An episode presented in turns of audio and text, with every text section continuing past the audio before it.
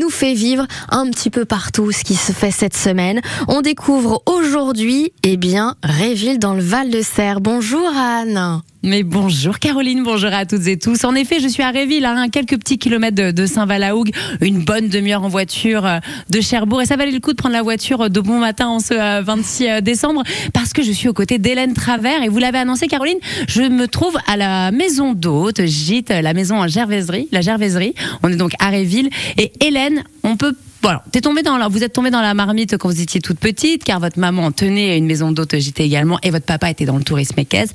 Mais on n'était pas sur une vocation euh, prédestinée vraiment. Non, pas tellement. J'aimais pas trop le, concept de travailler pendant que tout le monde était en vacances. Je trouvais que ma mère faisait un job qui n'était pas forcément euh, agréable. Donc non, je voulais pas du tout être dans le tourisme.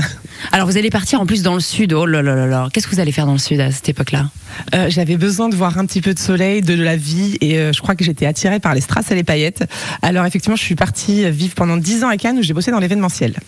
Alors il faut savoir que vous avez grandi à Réville. On se trouve à ce jour à la Gervaiserie dans ce gîte. Alors juste pour situer le décor, quand même, je suis devant un café, un petit croissant et devant euh, une hmm. cheminée. Hein. Il y a quand même plus désagréable dans une ambiance très cosy, plutôt très très sympa. Vous allez vous réveiller à la petite trentaine, comme on dit. Vous allez vous dire, allez, je reviens chez moi, je vais reprendre le flambeau, euh, je vais tout retaper, comme on dit, et je vais me lancer moi aussi dans cette aventure. Quel fut le déclic?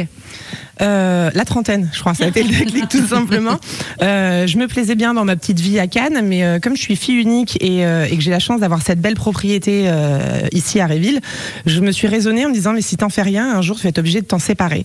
Donc comme je bossais déjà dans l'événementiel et que j'avais l'habitude de travailler quand même pendant les vacances, je me suis dit bon bah c'est pas si mal que ça, on va rentrer, on va restaurer la maison et on se lance dans une nouvelle activité.